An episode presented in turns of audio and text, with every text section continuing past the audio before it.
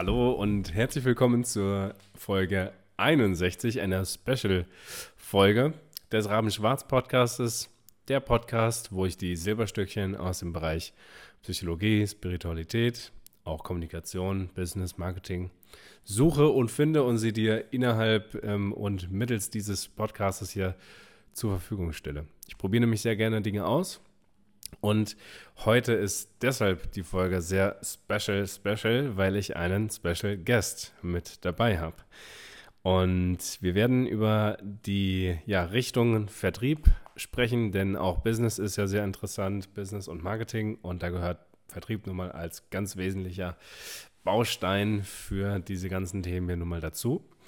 Und da dann natürlich jemand besonders Gutes dabei sein muss, sag ich mal, habe ich die Maria mitgebracht. Die ist nämlich eine sehr gute Vertrieblerin. Darauf kommen wir auf jeden Fall gleich näher zu sprechen. Sag doch einmal Hallo. Hallo, danke für die Einladung. Ja, sehr gerne. Ist ja eben spontan entstanden. Und dann würde ich sagen, schießen wir doch gleich mal los. Ja, sehr gerne. Also am Ende des Tages, interessant ist ja bestimmt für die Zuhörerinnen und Zuhörer. Was machst du denn so hauptberuflich? Ja, hauptberuflich mache ich äh, alles andere als Vertrieb. Ähm, ich bin Lehrerin hauptberuflich, ähm, das auch schon seit ein paar Jahren und ähm, ja, habe aber davor ganze sechs Jahre lang Vertrieb gemacht und äh, ja, und das ist ja sozusagen auch unser Hauptthema, ähm, wie wir überhaupt dazu gekommen sind. Ne? Gut, als Lehrerin ist ja schon auch wichtig, Schülern äh, Dinge zu verkaufen, im Sinne von ne, sie zu überzeugen. Also gehört ja auch schon dazu, ist ja zumindest ein, ein Teil. Und passt ja auf jeden Fall, das ist sicherlich auch hilfreich, deine Erfahrung. Letztlich, wie bist du denn zum Vertrieb, wo du es gemacht hast, gekommen? Ja, es war ähm, tatsächlich eigentlich nur ein reiner Zufall. Ich habe damals studiert, ähm, also ich hatte ja ein Lehramtsstudium ähm, gestartet, das habe ich damals in Paderborn gemacht. Mhm. Und äh, da ging es natürlich eben ums Geld. Ähm, sprich, ich wollte einen Job machen, den ich in meinen Semesterferien machen konnte und bin dann eben auf eine Agentur gestoßen, die den Hauptfokus eben auf Vertrieb gemacht hat, beziehungsweise auch immer noch. Das heißt, es geht eigentlich um Fundraising.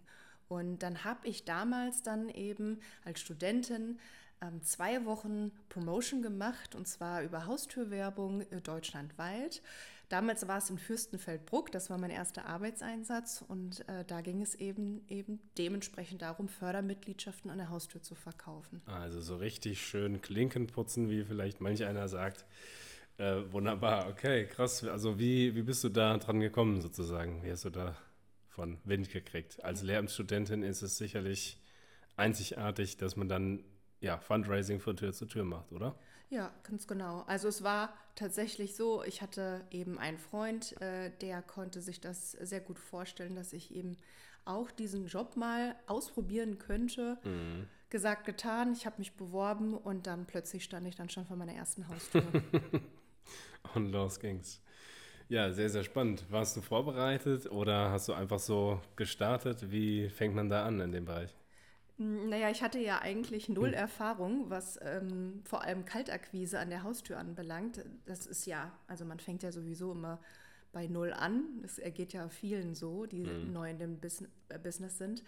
Ähm, ich habe mich tatsächlich vorbereitet, ähm, denn ich habe mich natürlich erstmal schlau gemacht, habe mir die Homepage von der Hilfsorganisation durchgelesen, weil ich war nämlich zu der Zeit eben im Auftrag einer Hilfsorganisation unterwegs. Und äh, ja, da schaut man sich erstmal an, okay, welche Projekte überhaupt ähm, diese Hilfsorganisation akut in diesem Regionalverband anbietet. Ja, und dann äh, war eigentlich mehr oder weniger erst einmal einen roten Leit oder einen roten Faden beziehungsweise einen Gesprächsleitfaden auswendig zu lernen einfach um mir diese Sicherheit selbst geben zu können. Und alles andere war dann eben Learning by Doing und äh, das hat dann eben auch mehr oder weniger ganz gut geklappt. Sauber. Das klingt spannend. Und hat es äh, dann von Anfang an schon geklappt oder waren so ein paar Stolpersteinchen, sag ich mal, dass du auch hin und wieder mal ja, gestolpert bist, kann man ja dann sagen. Wie, wie ging das dann los? Waren ja gleich zwei Wochen. Ja, also was den Erfolg anbelangt, muss ich sagen, ähm, da habe ich sozusagen den Vogel abgeschossen. Ähm, da war ich äh, selbst verblüfft, aber da konnte man auch wirklich sagen, okay, am ersten Tag direkt sieben Fördermitglieder, also sieben Unterschriften gesammelt zu haben, war schon für einen Newcomer wie mich eben dementsprechend schon äh, sehr überraschend. Ähm, aber ich hatte auch sehr schwer zu kämpfen gehabt, weil in dem Job hast du ja sehr viel ähm, mit Ablehnung zu tun. Und diese ganzen Absagen, die äh, eben nun mal von morgens bis abends äh, herunterrieseln, sind nicht eben ganz einfach. Und daran hatte ich zu knabbern. Also die erste Woche war trotz äh, der Welle des Erfolgs immer noch ein, ja, würde ich sagen, schon sehr ähm, auch belastend, emotional. Aber ja, mit der Zeit habe ich mich dran gewöhnt und äh, dann waren es auf einmal sechs Jahre. Witzig, ich wollte auch gleich so ein Stück weit vorspulen in der Zeit, bevor wir dort reingehen. Wie bist du denn in dieser ersten Woche, vielleicht kannst du dich ja noch daran erinnern, wie bist du denn da damit umgegangen? Hm, du meinst wahrscheinlich mit den ganzen Absagen? Darauf willst Klar, du sowohl mit, mit, dem Erfolg als auch mit, in Anführungsstrichen, den Niederlagen. Ich sehe es ja mehr als Learnings, wenn sowas passiert, aber wie bist du damit umgegangen? Ja, also als ich dann meinen ersten Tag dann auch geschafft hatte und ich dann sozusagen ins Auto eingestiegen bin, da fragte mich die Teamleitung, und wie war's? Und da sagte ich dann nur noch so, ja, eigentlich ganz gut ähm, was heißt gut, hatte mich dann die Teamleitung gefragt und ich so, ja, ich hatte sieben Förder, habe sieben Fördermitglieder gesammelt und äh, ja, der war komplett aus dem Häuschen und genauso wie das ganze Team auch, weil das eigentlich ja. sehr unüblich war. Ja. Ähm, und ich war mir dessen gar nicht bewusst, äh, was es bedeutet hat, sieben Fördermitglieder. Das war für mich erstmal gar keine Zahl. Mhm. Ähm, ja, und dann äh, stellte sich dann doch sehr schnell heraus, ähm, dass das ähm, dass ich einfach, sage ich jetzt mal, völlig äh, bei Null ähm, angefangen habe und trotzdem, äh, sage ich jetzt mal, nichts ahnend ja doch äh, ziemlich erfolgreich war, was mich natürlich sehr glücklich gemacht hat und auch bestärkt hat, auch weiter am Ball zu bleiben. Ähm, Gerade weil man dann doch eben noch diesen inneren Struggle hat und sich so denkt, ah, ist das überhaupt was für mich?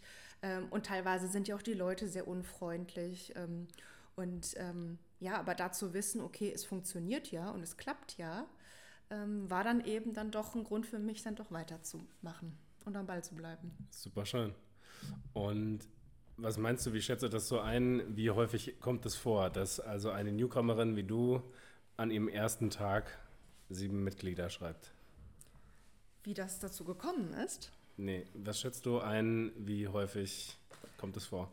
Also ähm, sage ich jetzt mal, statistisch gesehen kommt das eher, äh, ist das eher unüblich, so mhm. eine Zahl. Natürlich gibt es immer mal wieder so diese, diese Ausreißer oder auch ähm, ähm, Naturtalente. Ich kann mich nämlich sehr gut an eine Newcomerin mal erinnern, da war ich mal in einem anderen Team unterwegs. Sie hatte direkt am ersten Tag neun Fördermitglieder wow. geschafft. Das war natürlich auch eine mega Leistung. Auch eine Ausnahme.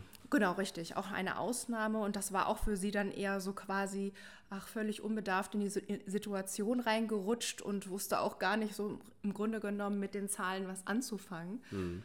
Aber ja, das gibt es auch. Wunderschön.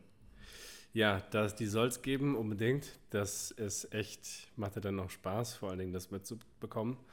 Und ja, letztlich wenn wir jetzt mal so in die, in die Zeit vorspulen, also ein, eines dazu übrigens äh, fiel mir ein, ist ein, ein sehr weiser Mann, hat mal gesagt, Gewinner erkennt man am Anfang, also am Start.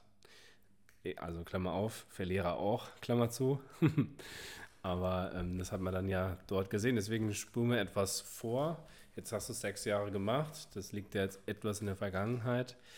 Ähm, was sind so die Erkenntnisse, die du vielleicht über Menschen gelernt hast und grundsätzlich über das Thema Vertrieb? Ähm, ja, Erkenntnisse. Also im Grunde genommen sehr viele Erkenntnisse, die ich daraus gewonnen habe. Ja, gib mal ein paar Beispiele. Mm, also erst einmal die Erkenntnis ähm, über mich selbst. Ja, also ja. Ähm, da sage ich jetzt mal, jahrelang fest daran festgehalten zu haben, dass man ähm, das doch gar nicht packen würde, dass man sowas nicht schaffen würde. Was du früher gedacht hast. Genau, richtig, ganz genau. Ne? So grundsätzlich bin ja eher so der introverti ein introvertierter Typ, ähm, würde aber schon sagen, dass ich klar auch schon einige extrovertierte Züge habe, aber würde mich dann tendenziell doch eher der ersteren Kategorie zuordnen. Mhm. Und ähm, da eben sich davon nicht äh, beeinflussen zu lassen oder sich selbst davon äh, beirren zu lassen, sondern ähm, ganz im Gegenteil. Also das, äh, klar, es bedeutet immer, aus der eigenen Komfortzone herauszugehen, aber ähm, dazu wissen, dass dann doch eher ein Talent in mir schlummert, ähm, was natürlich aber auch mit, ja, mit der nötigen, ähm, mit dem nötigen Ehrgeiz natürlich auch ähm, vorangetrieben wird sieht es aber so aus, dass ich da eben an erster Stelle diese Selbsterkenntnis hatte, okay, ähm, Vertrieb ist ja doch nicht etwas für die ganz bestimmten Sorten von Menschen, die super extrovertiert sind, sondern sie können auch was für mich sein. Also nicht nur, Vertrieb ist nicht nur für die Labertaschen, sondern jede Persönlichkeit kann da ihren Platz finden. Ganz genau, ja. Super spannend. Was war es, was dich angetrieben hat, es sechs Jahre zu tun? Es, man kann sich ja schon vorstellen, also ich habe das ja auch schon mal gemacht, auch eine ganze Zeit lang, aber nicht sechs Jahre lang, sagen wir es mal so, und auch nicht so erfolgreich wie du. Du bist ja einfach der Hammer. Ähm, wohl bemerkt auch, du bist ja von den Zahlen her eines der besten eben Werberinnen dort in der Agentur, die es auch teils jemals gab. Also ich weiß gar nicht, ob es eine andere auch Frau zum Beispiel gab, die noch erfolgreicher gewesen ist.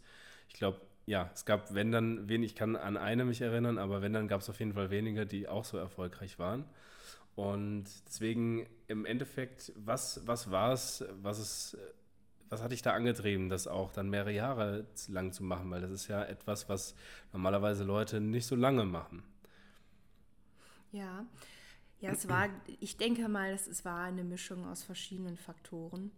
Ähm, also äh, klar, der Job ist hart, der Job ist anstrengend, ja.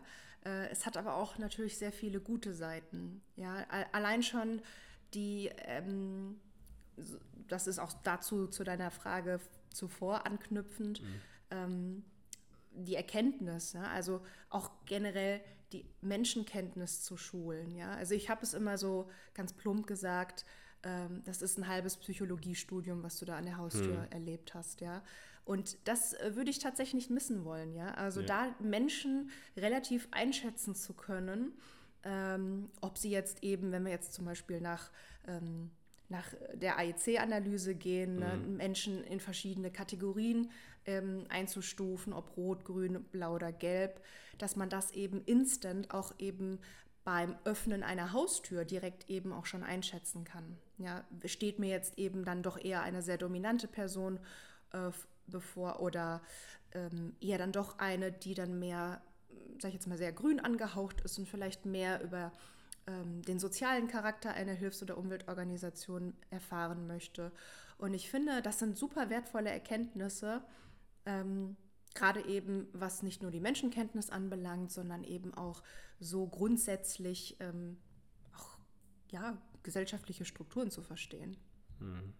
Was meinst du mit gesellschaftlichen Strukturen? Naja, also es geht da jetzt eben auch darum, dass wir eben ähm, egal ob es jetzt im, Vertrieb äh, ist oder eben auch in anderen Bereichen, ne, in diesem sozialen Miteinander und da eben auch besser ähm, auf die Leute eingehen zu können, empathischer zu sein. Das ähm, ist sozusagen damit gemeint. Okay, spannend. Ja, da habe ich, äh, da waren mir jetzt mehrere Fragen so durch den Kopf gegangen und eine davon ist, wenn ich mir so vorstelle, wie du das so gemacht hast, du hast ja bestimmt viele verschiedene Sachen erlebt. Du hast ja gesagt, Menschenkenntnis und so weiter, da ist, sind mir ja mehrere Situationen so an der Tür, da kann ich mir vorstellen, so durch den Kopf gegangen. Gibt es da so ein paar Highlights oder so ein paar ganz komische Momente, die du vielleicht mal teilen kannst? Hm, ja, also klar, es gibt ähm, sehr skurrile Geschichten, die man erlebt, ja. ähm, hinzu spannenden, äh, aber auch sehr emotionalen Begegnungen. Da war wirklich alles mit dabei. Es war wirklich die volle Bandbreite. Mhm. Ähm, sind ja auch einige Begegnungen gewesen, äh, wenn man es ja auch so sieht. Also in Summe viele, ne? Die, ja. ja. Über die Jahre. Definitiv. Na, also wenn man ja sich allein ja schon die Quoten ansieht ähm, an Haushalten, die man eben am Tag auch aufsucht. Wie viele sind das so am Tag? Ja, das können so zwischen 100 bis 150 Haushalte sein. Wow, also ja. klingeln, die du klingelst. Genau, richtig. Ja. ja. Und klar, da sind natürlich nicht immer Leute, die aufgeschlossen sind und gerade jetzt in diesem Augenblick Zeit für mich haben. Ja, das ist äh, ähm, tatsächlich auch ganz oft äh, nicht der Fall, wie man sich das vorstellen kann. Aber ähm, ja, so konkrete Begegnungen, ähm, da fallen die mir natürlich jetzt spontan gar nicht ein. Ähm, ja, das ist, äh, ja, da müsste ich tatsächlich noch einmal so ein bisschen ähm, nach. In dich gehen und ja. überlegen, ja klar, ich meine, ist, ist nicht weiter wild. Ich kann mir aber vorstellen, wir halten fest, da war alles dabei. Höhen, Tiefen in den Gesprächen. Ähm, ja, dann fällt mir noch ein, du hast ja auch nicht nur an sich Haustür Sachen gemacht dort, sondern und Fundraising und so. Du warst ja nicht nur in der Haustür unterwegs, sondern du hast ja auch Teamleitung übernommen.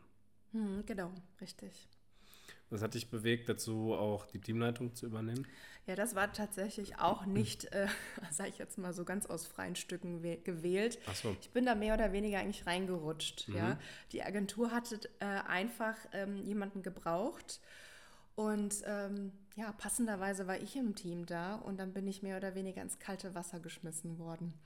Ähm, ja, das äh, war aber auch ganz gut so. Ja, das heißt, ich konnte mir da auch eben gar nicht allzu viel lange Gedanken machen, ob ich das jetzt mache oder nicht.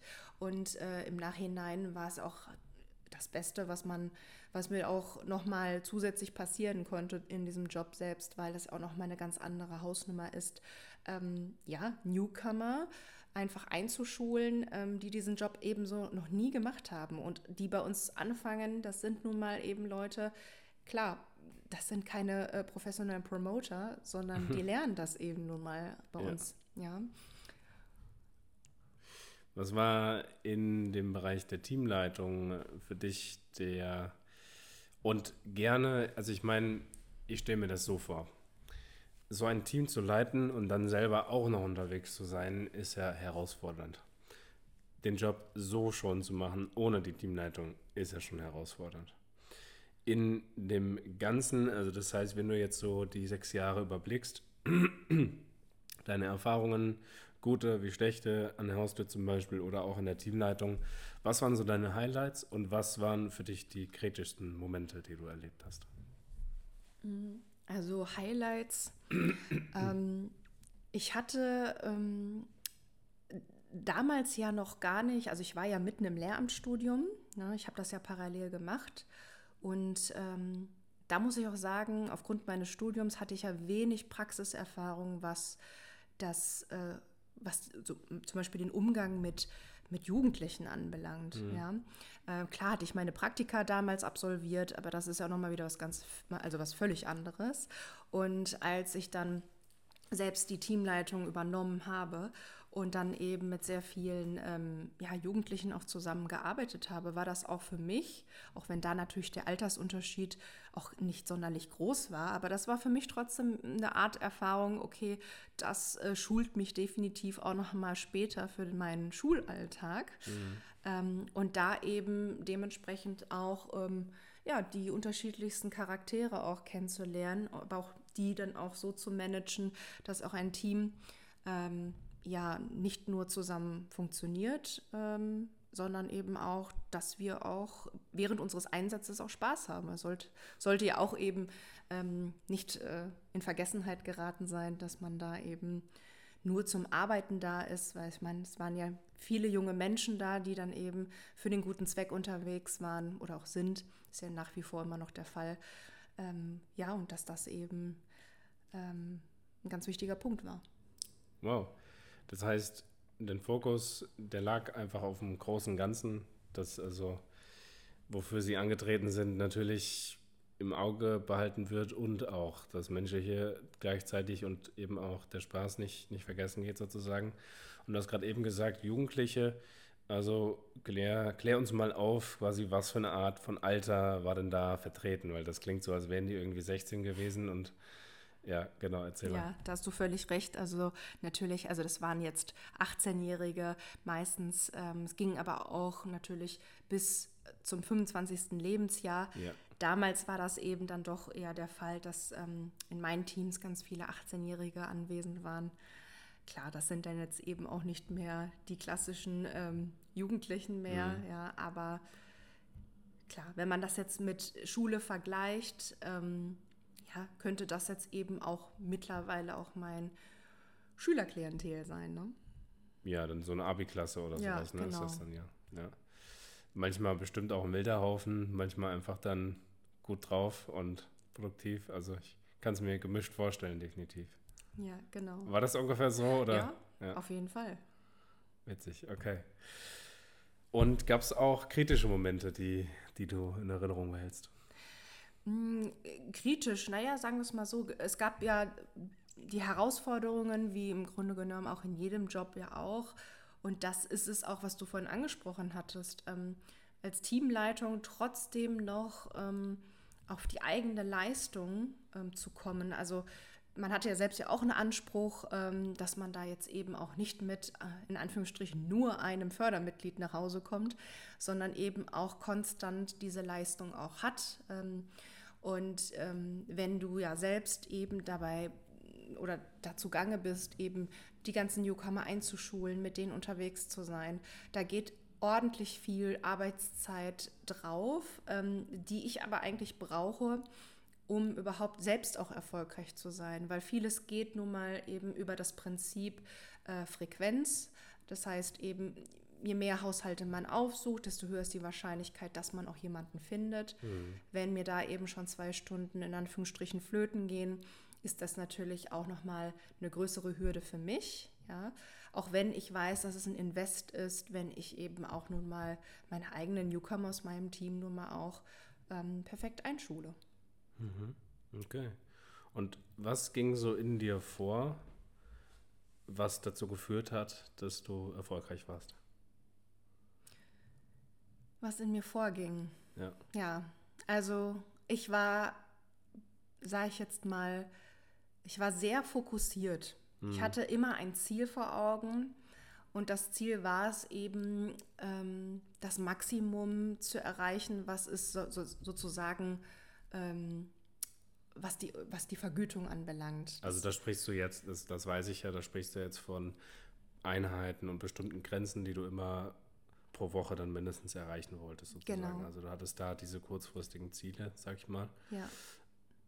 Mhm. Und ähm, abgesehen von den Zielen, also ne, ich finde jetzt zum Beispiel auch die Folge 60 gestern, ne, habe ich da über Frameworks gesprochen, über Dinge, die du denkst, sozusagen, die in dir vorgehen, die dazu führen, dass es dir leichter fällt oder dass es vielleicht Spaß macht und dass man einfach erfolgreicher ist, ganz automatisch, ohne sich zu was zwingen zu müssen, sondern dass es einfach ähm, einem das Leben leichter macht, ich sag mal grob gefasst.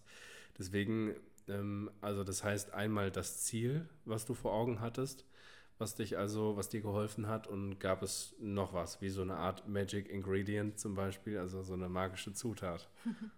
Also Magic äh, Ingredient hatte ich jetzt nicht, aber dazu fällt mir ein, dass äh, teilweise ja doch äh, magische Dinge passiert sind. Und zwar, ähm, man geht ja immer davon aus, vor allem wenn du so eine Straße entlang läufst und dann schaust du dir die Häuser an und wenn du dann einfach mal so von der Villa stehst, mhm. geht man davon aus, okay, ja, die haben ordentlich Kohle, da geht ordentlich mhm. was.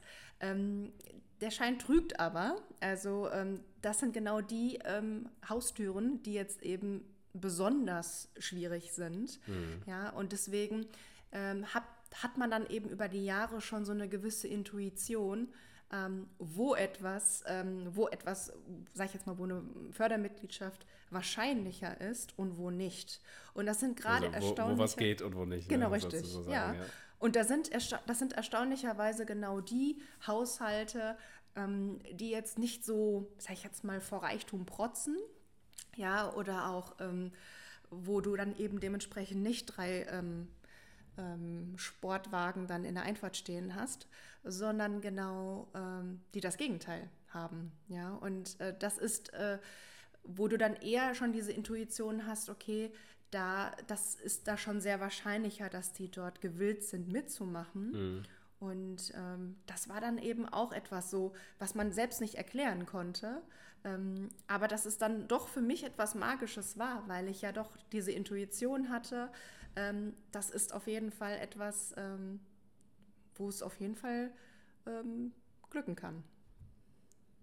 Cool. Also das heißt, du hast eine bestimmte Haustür gesehen und wusstest, da, da geht was oder wie, wie sah diese Intuition ja, aus? Ganz genau, richtig. Also das war teilweise einfach nur, ich begutachte ein Haus von außen nur ja. für drei Sekunden und ich das Gefühl war da, ähm, ja, diese Leute werden mitmachen. Super spannend. Ja, und erstaunlicherweise habe ich dasselbe auch mit der Farbe Rot. Ja, okay. wenn ich rote Häuser gesehen habe, haben die tendenziell, also da könnte ich was, also ich habe natürlich nie eine Statistik angelegt, aber da bin ich, ähm, sage ich jetzt mal, zu 90 Prozent davon überzeugt, dass die immer eine Fördermitgliedschaft unterschrieben haben.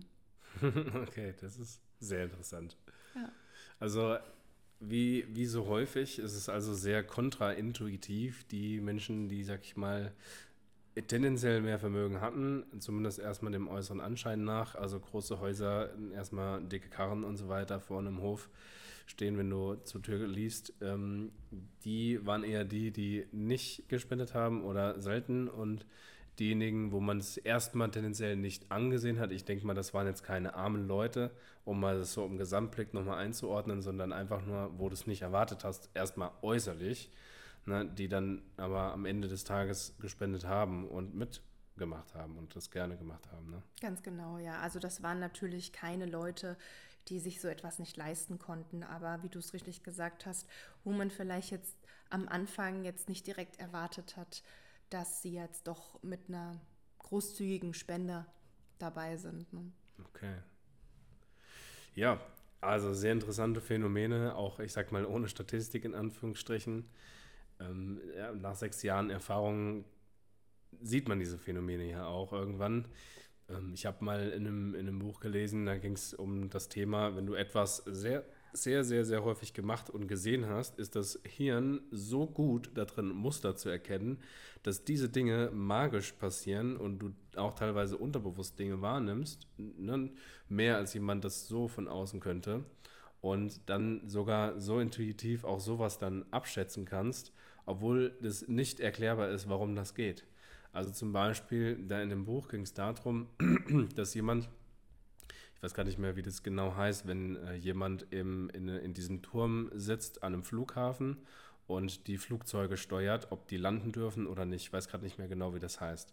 Das heißt irgendwas mit Flug, nicht Begleiter oder so, sondern ja, auf jeden Fall, wenn du zuhörst, dann wird es dir vielleicht gerade sogar einfallen. Ich weiß es gerade nicht mehr prompt. Auf jeden Fall die Personen, die ne, im Turm sitzen und die Flüge, die Flugzeuge steuern sozusagen. Und da ging es darum, dass jemand, der das sehr, sehr, sehr häufig gesehen hat auf dem Radar, das heißt, die sehen ja weitflächig auf dem Radar sozusagen, wenn sich Flugzeuge annähern. Und ähm, da konnte jemand einfach sehen, random, wenn zum Beispiel so getarnte Flugzeuge da durchfliegen, die normalerweise da nicht sichtbar drauf sind, beziehungsweise die man dann normalerweise auf diesem normalen Radar ähm, nicht unterscheiden kann von anderen Flugzeugen. Und diese Tarnflugzeuge, ähm, wie gesagt, die, die Punkte auf dem Radar sehen genau gleich aus und die Bewegung und so ist auch genau gleich, aber jemand, der da so viel Erfahrung hat, kann die dann erkennen intuitiv, obwohl das objektiv so von außen gar nicht als, ich sag mal, in Anführungsstrichen objektiver Betrachter gar nicht erkennbar ist, aber die Intuition ist irgendwann so stark ausgeprägt durch die viele Erfahrung, weil das Hirn dafür gemacht ist, Muster zu erkennen, sehr, sehr gut. Mhm. Also total interessant, wie du sagst, ja, du hast eine Tür gesehen und dann wusstest du auf einmal, jetzt wird's was. Also ganz, ganz interessant. Ich kann mir das halt auch vorstellen, nach sechs Jahren Erfahrung, da hat man dann irgendwann ein sehr, sehr gutes Gefühl und ein Gespür halt im Endeffekt ja auch für die Sachen. Ich finde es phänomenal, wenn man Dinge sehr lange macht, ne, was, was da einfach an, an Erfahrung und ja, Skills irgendwann kommen. Ja, das ist kaum vorstellbar. Ja, und dieses Phänomen war ja jetzt nicht nur bei mir mhm. so. Ja, das äh, geht ja vielen. Mhm die ähm, schon erfahrene äh, Werber oder Werberinnen sind, mhm. ja. Deswegen ähm, ist das immer ganz, äh, also das ist schon wirklich zum Schmunzeln, ne? Also dass sowas überhaupt äh, möglich ist. Ja. Und man muss ja auch wirklich ähm, dazu sagen, also das äh, weiß oder kann sich sicherlich auch die Zuhörerschaft ja auch schon denken, dass gerade eben bei der Kaltakquise an der Haustür, das ist ja wirklich nur ein ganz kleiner Bruchteil von Leuten, die eine Fördermitgliedschaft unterschreiben. Und mhm. deswegen ist es ja umso erstaunlicher, wenn man rein intuitiv weiß, okay, da geht was, das ist die Haustür, die jetzt gleich ähm, mitmachen wird. Also umso unwahrscheinlicher eigentlich, dass man das schätzen kann und genau, das dann schon ja. vorher weiß, ja. ja. Also super spannend, äh, danke für deine Einblicke und eine letzte Frage habe ich an dich. Was bedeutet für dich Vertrieb? Vertrieb, ja. Ähm, Vertrieb bedeutet letztendlich ähm, Kommunikation, Gespräche führen mit unterschiedlichen, ähm, mit unterschiedlichen äh, Menschengruppen. Und letztendlich ist es ähm, wie eine überzeugende Unterhaltung. Ja, also da ist nicht viel ähm, Hokuspokus oder die Magie, von der wir jetzt vorhin gesprochen haben. Mhm. Äh, letztendlich ähm, ist das eigentlich äh, vor allem sich ein auf sein Gegenüber abzustimmen, sich daran auch anzupassen und darauf einzugehen. Das ist das, was ich mir unter Vertrieb vorstelle oder wie ich das eben sehe. Spannend. Also klingt gar nicht schwierig, eher einfach. Wenn ich mir vorstelle, wie fleißig du noch immer gewesen bist, dann ja, ergibt das ein ganz, ganz tolles Bild dazu auf jeden Fall. Also, lieber Zuhörer, warum spreche ich hier, warum sitze ich hier mit Maria und ja, warum sitzen wir hier zusammen und sprechen über Vertrieb?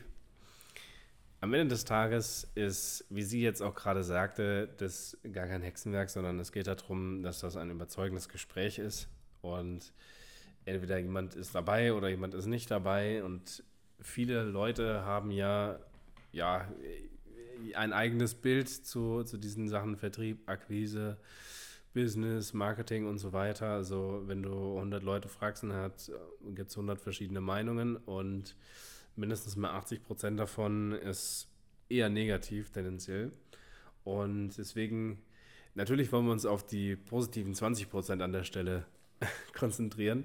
Und genau das ist auch der Grund, warum wir hier gerade zusammengesessen haben und darüber sprechen. Es ist einfach ein wesentlicher Teil. Also ich habe mal gehört, sogar 80 Prozent von einem Unternehmen besteht aus Akquise. Es ist also einfach, das zeigt, es ist so eine hohe Priorität. Und am Ende des Tages ist es auch nichts Verkehrtes. Ja? Also es ist einfach Gespräche führen und das war's. Viel mehr Magisches drumherum gibt es ja gar nicht. Deswegen freue ich mich, so eine klasse Vertrieblerin auf jeden Fall mit hier am Start zu haben. Wo bemerkt, aktuell bist du ja eher im, im Lehrerdienst. Und ähm, ja, kann man schon so sagen, bisher schaust dich auch um und, und guckst, was es in der Welt noch so gibt. Aber im Großen und Ganzen bist du Lehrerin und kannst ja sicher auch von der Erfahrung schöpfen oder aus der Erfahrung schöpfen, die du so gesammelt hast, im Umgang mit Menschen grundsätzlich, ja, und auch so Menschen führen, wenn du ja auch Teamleitung gemacht hast, dann ist ja am Ende des Tages, du führst eine Klasse ne, auch genauso, also eine Gruppe von Menschen, jungen Menschen wohl bemerkt, aber im Endeffekt Menschen führen ist ja generell ein Skill, also kann ich mir vorstellen, das kannst du da dort ja auch sehr, sehr gut einsetzen. Und ähm, ja, ich hoffe, dass das inspirierend sein kann für den einen oder anderen. Jeder hat ja auch immer eine, eine unterschiedliche Perspektive und ich sag mal, ein Vertriebler hat die eine Perspektive, der andere gute Vertriebler hat eine andere Perspektive, deswegen ist es dann schon immer sehr, sehr inspirierend zu sehen. Und hiermit habe ich mir auf jeden Fall einen meiner Träume erfüllt, indem ich nämlich ein Interview geführt habe. Deswegen ganz, ganz lieben Dank auch äh, für deine Inspiration an die Zuhörer. Liebe Maria, schön, dass du dabei warst und du konntest hier definitiv was Wertvolles beitragen. Ich fand es sehr, sehr spannend. Dir zuzuhören. Ähm, ich finde es immer wieder interessant, was du so zu dem Thema Vertrieb zu erzählen hast. Denn du schöpfst ja nun mal aus sechs Jahren Erfahrung und das ist eine hohe Summe an Erfahrungen definitiv. Gibt es noch etwas, was du gerne so gesehen loswerden möchtest zu dem Thema oder generell? Ich möchte mich auf jeden Fall bei dir bedanken. Ja. Total gern. Ja, danke auf jeden Fall, dass ich eben auch hier sein durfte, hier von meinen eigenen Erfahrungen erzählen durfte. Ist ja auch schon eine Weile her, dass ich das letzte Mal ja, Klinken geputzt habe. Und ja, ich freue mich auf jeden Fall. Vielleicht ja sogar auf eine weitere Podcast-Folge mit dir. Mag durchaus sein. Total lieb, dass du mit dabei sein konntest, dass du hier ja deine Erfahrungen geteilt hast. Und ich glaube, das ist sehr, sehr wertvoll und man lernt ja auch immer nochmal dazu, wenn man über die Dinge spricht. Ist ja eines der meist effektivsten Dinge, die man tun kann, um eben dazu zu lernen. Also vielleicht ähm, ja, hat es für dich ja auch nochmal was gebracht. Also es ist immer spannend, gerade dann auch diese Fragen gestellt zu bekommen. Und deswegen, ich bin sehr, sehr dankbar, dass du dabei gewesen bist. Für mich ist ein Traum mehr in Erfüllung gegangen und deswegen, das war's. Ich wünsche dir, liebe Maria, und ich wünsche dir, lieben Zuhörer, ganz viel Wachstum, ganz viel Liebe in Liebe. Euer Corbin.